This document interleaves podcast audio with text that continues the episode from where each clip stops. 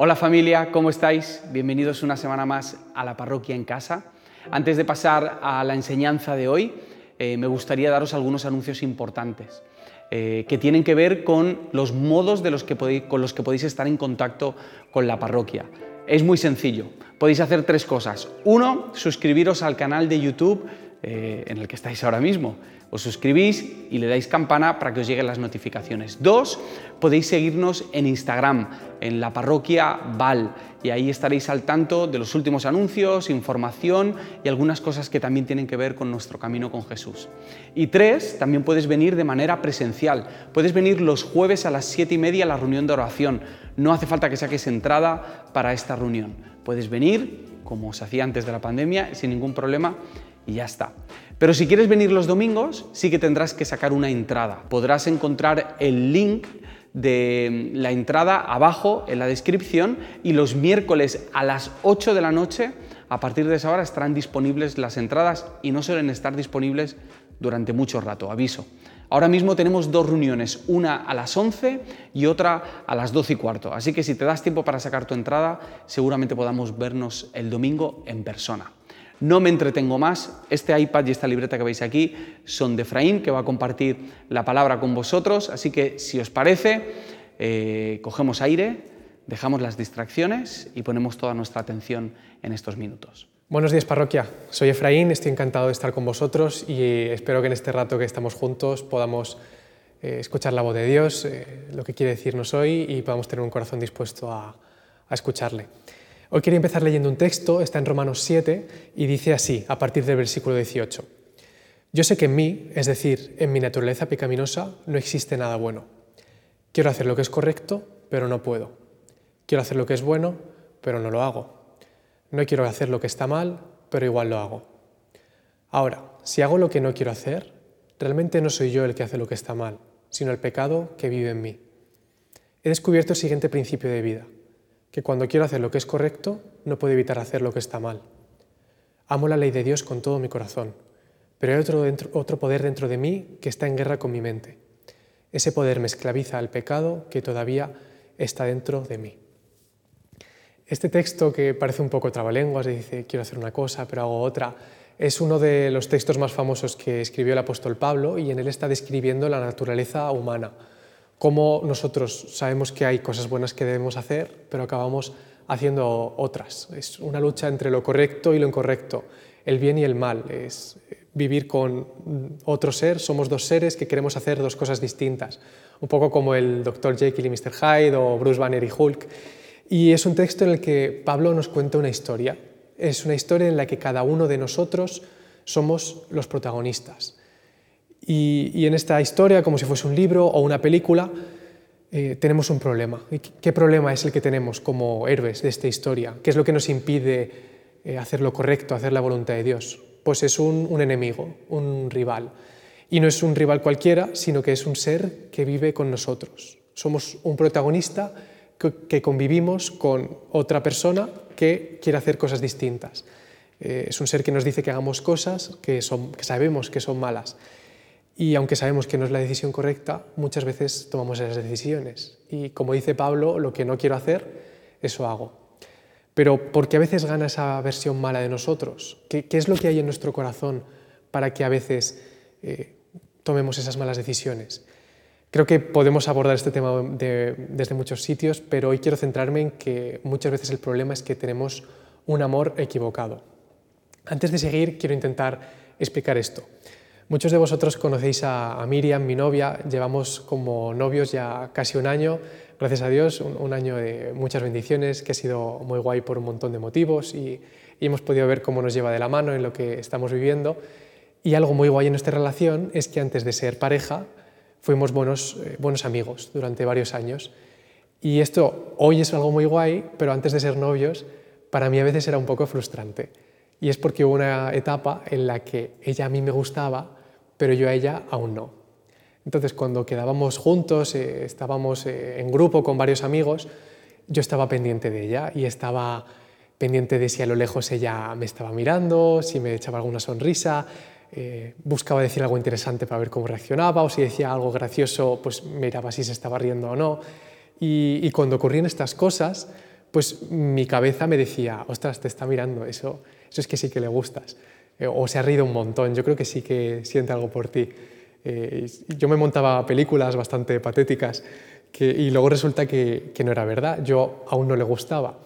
Y a ella le pasaba al contrario. Yo, a ella le enviaba señales para que se diera cuenta de que me gustaba de alguna forma, pero ella, como me veía como un amigo ya está, pues eso es lo que pensaba. No, seguro que no le gusto, eh, esto no pasa nada.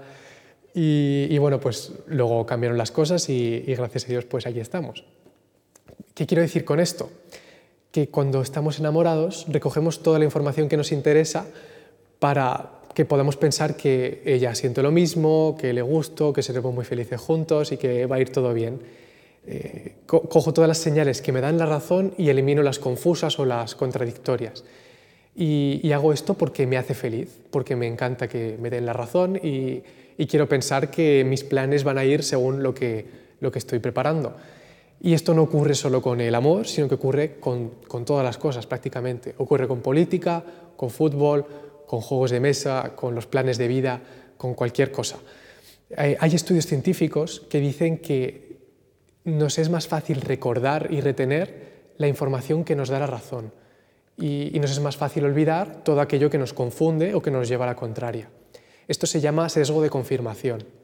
De tal forma que si tú apoyas a un partido político, siempre te vas a acordar de las cosas buenas que ha hecho y las cosas buenas que hay en su programa, le vas a quitar importancia a lo malo y te vas a acordar muy bien de todo lo malo que hacen el resto de partidos. Y, si ves un debate político, te vas a poner siempre de parte no del que eh, tenga razón, sino del que está de tu lado, porque eso tiene más sentido y más sintonía con lo que tú piensas. No somos una hoja en blanco que recoge la información según nos viene, sino que nuestro cerebro por inercia asume como verdad lo que está eh, acorde a lo que creemos y elimina o le quita importancia a lo que no, no va con nosotros y nos es más difícil aceptar otros puntos de vista. Entonces, pensando en estas cosas, me hago una pregunta. ¿Realmente sé lo que Dios quiere para mi vida? ¿O solo escucho a Dios en las partes que apoyan el plan que yo tengo? ¿Elaboro mi plan de vida a partir de los hechos y de la voluntad de Dios? ¿O elijo los hechos que me convienen para seguir con el plan que yo tengo pautado. A lo mejor Dios lleva un, montón de tiempo hablándome y yo digo, oh, no, seguro que eso no es Dios, porque eso no es lo que estoy planeando, yo ahora estoy a otra cosa, seguro que Dios eh, quiere lo que yo quiero. Vamos a leer juntos Proverbios 1, versículos 20 y 21. Dice así, la sabiduría hace oír su voz en las calles, clama en la plaza pública. La sabiduría clama a los que están reunidos frente a la entrada de la ciudad y a las multitudes por la calle principal. En muchos proverbios se habla de la sabiduría no solo como una virtud, sino como un personaje en la historia. Es una persona que tiene una personalidad y dice en este texto que clama en las calles, que quiere que la escuchemos. Eh, ¿Os recordáis la historia medio trabalenguas que decía Romanos 7, en la que Pablo nos cuenta que lo que no quiero hacer eso hago y hay un protagonista, hay un rival que nos quiere convencer de hacer otras cosas, pues la sabiduría también es un personaje en esta historia, pero no es el protagonista. La sabiduría es un guía, es un guía que quiere ayudarnos a hacer lo correcto. Y dice el texto que no es una sabiduría que está dedicada a los filósofos, a los sabios, a los eruditos, sino que es para todos, que clama a las multitudes en la plaza pública. La sabiduría nos llama a mujeres, hombres, niños, adultos, gente con trabajo, sin trabajo, jefes, empleados, a ti y a mí. Pero no todos la escuchan. En el versículo 22 me gusta en la TLA que dice, ustedes jovencitos sin experiencia, enamorados de su propia ignorancia, y ustedes jovencitos malcriados que parecen muy contentos con su mala educación, ¿seguirán siendo siempre así? ¿Y ustedes los ignorantes seguirán odiando el conocimiento? La forma en la que se refiere a ellos me parece un poco pedante, como con superioridad. Dice, jovencitos sin experiencia, enamorados de su propia ignorancia. Eh, y, leyendo esto me paro a pensar, ¿mi mente está enamorada de Jesús y su sabiduría? ¿O está enamorada de mí mismo? De lo que yo creo que es mi sabiduría y acaba siendo mi ignorancia, de mis excusas, mis razonamientos. Siguiendo el hilo, de la historia, película que nos cuenta Pablo con un protagonista, un rival y un guía, ahora vemos que el rival ya no es alguien que se enfrente al protagonista, sino que el protagonista a veces se enamora de este rival, eh, está enamorado de su propia ignorancia. Entonces es una historia en la que nosotros como protagonistas podemos enamorarnos de dos personas. Una es Jesús y su sabiduría y otra somos nosotros mismos. Y en las películas, ¿las personas siempre aciertan cuando se enamoran? No. Sansón y Dalila, mal. Bridget Jones, una película que nos gusta mucho en casa, se enamora también de, un chico que la lía o no es un buen tío. Eh, John Nieve, al final de Juego de Tronos, si la queréis ver, tampoco acierta cuando se enamora. Y, es en esta película que cuenta Pablo, los protagonistas, nosotros, a veces nos enamoramos de alguien que no nos conviene y nos enamoramos de nosotros mismos. El texto en Proverbios sigue a partir del 23 y se vuelve más crudo. La sabiduría dice, vengan y escuchen mi consejo, les abriré mi corazón y los haré sabios. Los llamé muy a menudo, pero no quisieron venir. Les tendí la mano, pero no me hicieron caso. No prestaron atención a mi consejo y rechazaron la corrección que les ofrecí. Y dice también, entonces cuando clamen por ayuda, no les responderé. Aunque me busquen con ansiedad, no me encontrarán, pues odiaron el conocimiento y decidieron no temer al Señor. Rechazaron mi consejo y, no prestaron atención cuando los corregía. Por lo tanto, tendrán que comer el fruto amargo de vivir a su manera. Y se ahogarán con sus propias intrigas, pues los simplones se apartan de mí hacia la muerte y los necios son destruidos por su despreocupación. Este texto, que es bastante duro, trata un tema muy interesante, que es que Dios no nos castiga por hacer las cosas mal, sino que lo que ocurre es que nos deja, como dice en el versículo 31, nos deja comer el fruto amargo de vivir a nuestra manera. En la carta de los Romanos 1 hay varios versículos en los que dice que la gente no ha querido escuchar a Dios y lo que dice es que Dios los ha dejado hacer todo lo malo que su mente inútil los lleva a hacer. Y me hace gracia que diga esto de mente inútil, porque realmente es una mente inútil para hacer la voluntad de Dios, pero es una mente eh, que es muy hábil para otras cosas y es una mente a la que se le da genial enamorarnos. Es una mente que nos dice cosas que nos encantan, nos da la razón y nos encanta que nos den la razón. Y esa mente construye ladrillo a ladrillo excusas y estructuras súper resistentes que nos permiten seguir con la vida tal y como nosotros queremos y nos permiten pensar que lo que hacemos es lo correcto, que podemos hacer lo que nos dé la gana, que pues, nos enamora y nos dice que lo que hacemos no es algo tan malo, no es para tanto, que luego se puede arreglar o compensar, que nos merecemos un caprichito, que hay gente que sí que hace las cosas mal, que lo nuestro no, es para tanto.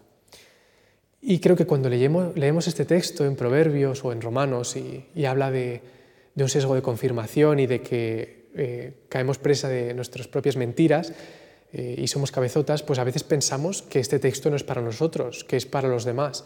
Pero nosotros también tenemos que prestar atención a esto. Yo, sé que yo estoy en peligro. ¿Qué puede pasar si me enamoro de esa mente inútil? ¿O cómo puedo saber si ya estoy enamorado de ella? ¿Cuáles son los síntomas de una persona enamorada de su mente inútil? Una persona que está enamorada de sus razonamientos y sus excusas quiere siempre tener la razón cuando discute con su pareja, con sus hijos, con sus padres, siempre tiene algo que decir. Está siempre esperando que el otro termine para dar una puntillita. Incluso muchas veces es hábil y sabe de una forma muy educada hacer pensar al otro que le da la razón, pero se ha salido con la suya en, decir lo que quería decir y en convencer al otro de alguna forma y ganar en lo que cree que es su sabiduría. Una persona enamorada de sí misma y de su mente inútil piensa que no pasa nada por pasar otro día sin tener un tiempo con Dios, que hoy está muy ocupada y, no ha podido ser. Y también lo mismo para pasar tiempo con la familia o para cultivar las amistades. Siempre hay otra cosa más urgente que hacer y, hoy no tengo tiempo para esto. Una persona enamorada de su mente inútil se convence de que no pasa nada por dejar sus responsabilidades para más tarde y a lo mejor decide no estudiar para algo importante o no hacer su trabajo como debería. Y, no solo no hacerlo y ser vago, sino a lo mejor acabar haciendo trampas y hacer trampas en un examen o hacer trampas para hacer el trabajo como te conviene, incluso si puede ser ganando un poquito más de dinero. Y nos decimos a nosotros mismos que no pasa nada por ello.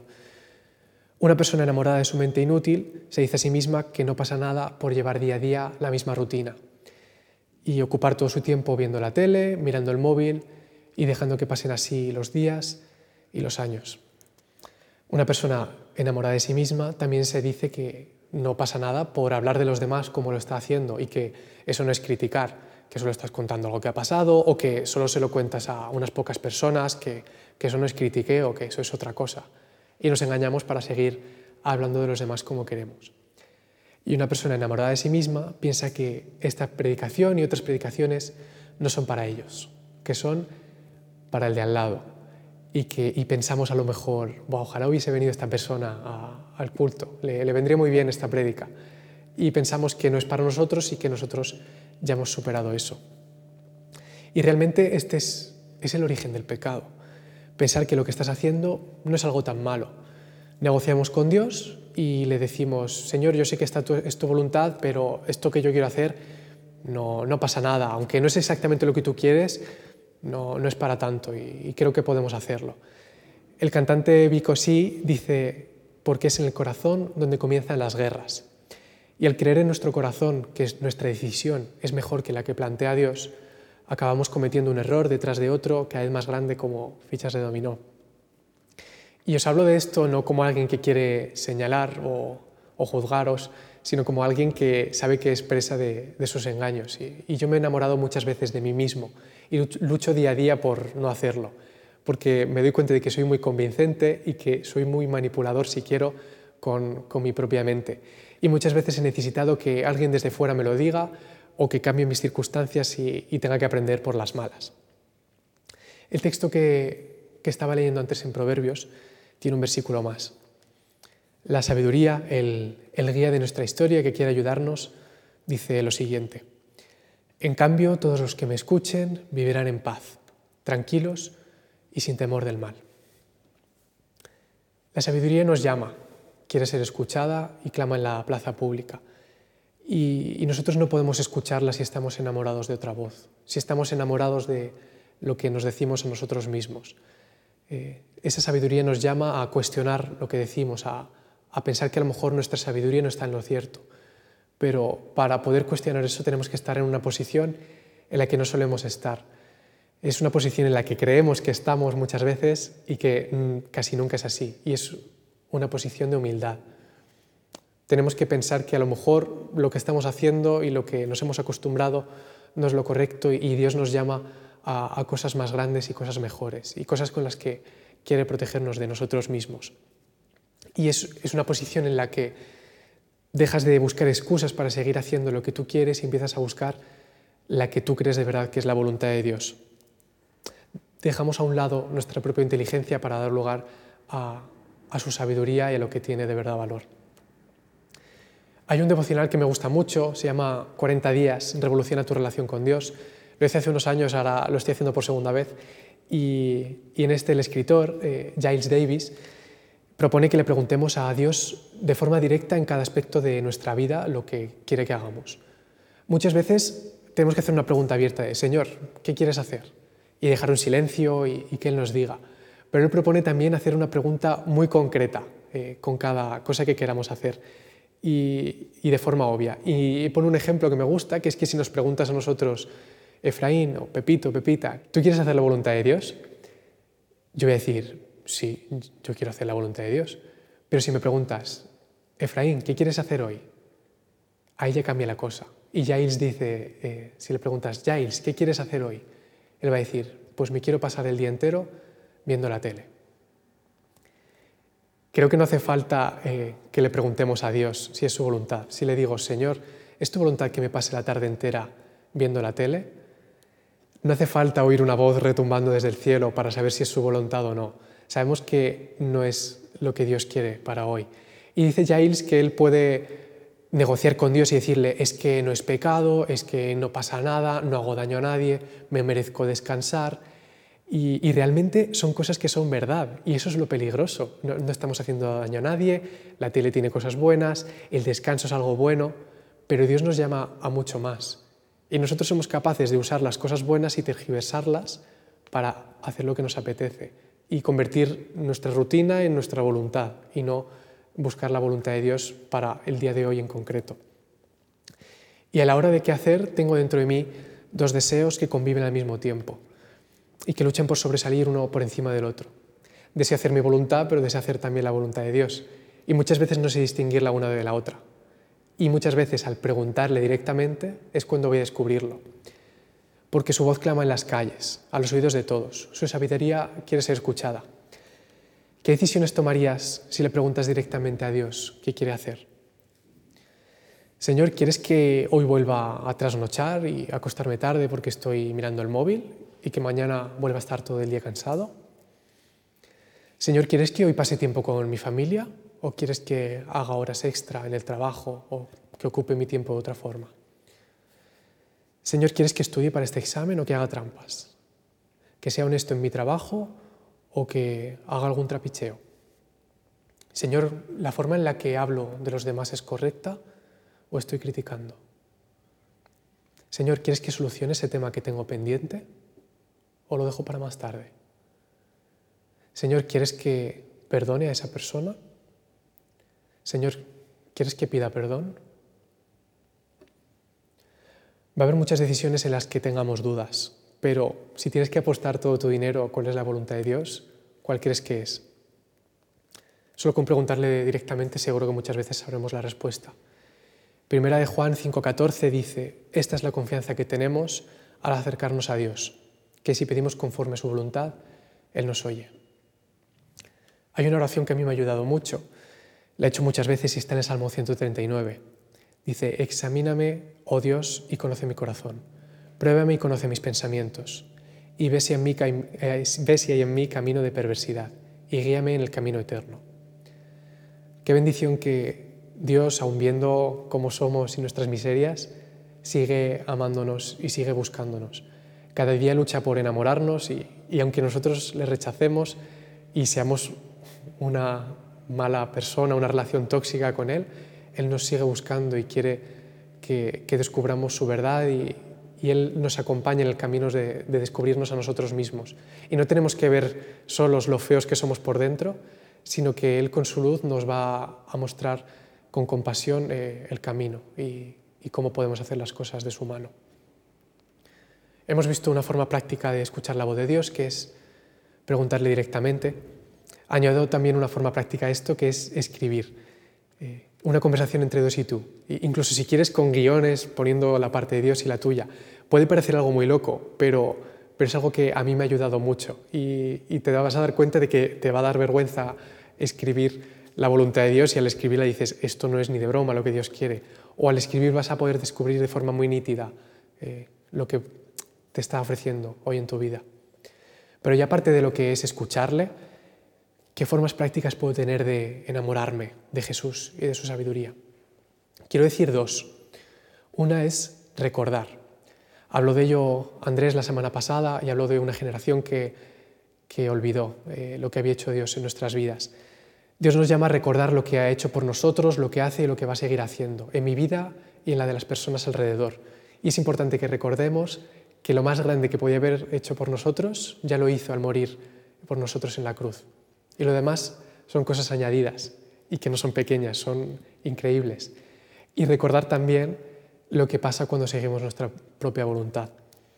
Ya hemos practicado hacer las cosas mal y sabemos los frutos que tiene eh, esos frutos amargos de arrogancia, frustraciones, discusiones, estancamiento. Yo me he arrepentido muchas veces de hacer lo que quería, pero no me he arrepentido nunca de, intentar hacer la voluntad de Dios. Y esto me lleva al siguiente punto, al siguiente truco para enamorarnos de Dios, que es practicar. Practicar su voluntad me hace conocer más a Dios, me hace descubrir que lo que Él me ofrece realmente es lo mejor y cómo el resto de alternativas eh, se quedan muy cortas y que lo que Dios me quiere dar realmente es lo que tiene sentido. Practicando su voluntad podemos descubrir cuánto nos ama. Santiago 1.22 dice, no se contenten solo con escuchar la palabra, pues así se engañan ustedes mismos. Llévenla a la práctica. ¿Y por qué debemos enamorarnos de Dios? ¿Por qué el protagonista de esta historia de Romanos 7 tiene que enamorarse de esa voz de Dios y no de la voz de sí mismo. Podemos elegir hacer la voz de Dios por obediencia y punto, y, hay cosas que no se notarían la diferencia en muchos sentidos, pero Dios quiere que disfrutemos este camino, que no estemos amargados. Y si hacemos la voluntad de Dios por obediencia y ya está, se va a convertir en una carga, vamos a acabar amargados y, vamos a perder ese amor y cada vez vamos a, enamorarnos más de la otra voz. Nos va a sonar mejor, vamos a pensar que es bonita y, que podemos permitirnos ir hacia allí. Si en cambio, si estamos enamorados de Dios, vamos a recordar el sentido de hacer su voluntad y vamos a ver agradecidos como siempre nos ha dado lo mejor. Juan 10, 27 dice, mis ovejas escuchan mi voz, yo las conozco y ellas me siguen. Señor, queremos enamorarnos más de ti. Enséñanos a amarte a ti y a lo que tú amas. Que día a día recordemos tus misericordias, tus, tus maravillas y cómo buscas lo que es mejor para nosotros. Espíritu Santo, haz que nuestro amor por Dios desborde, que tu yugo nos sea fácil y ligera la carga, que entendamos que no hay mejor decisión que entregar todo por ti, que nuestra vida sea para ti como un perfume a tus pies. En el nombre de Jesús. Amén. Un placer estar con vosotros. Nos vemos pronto.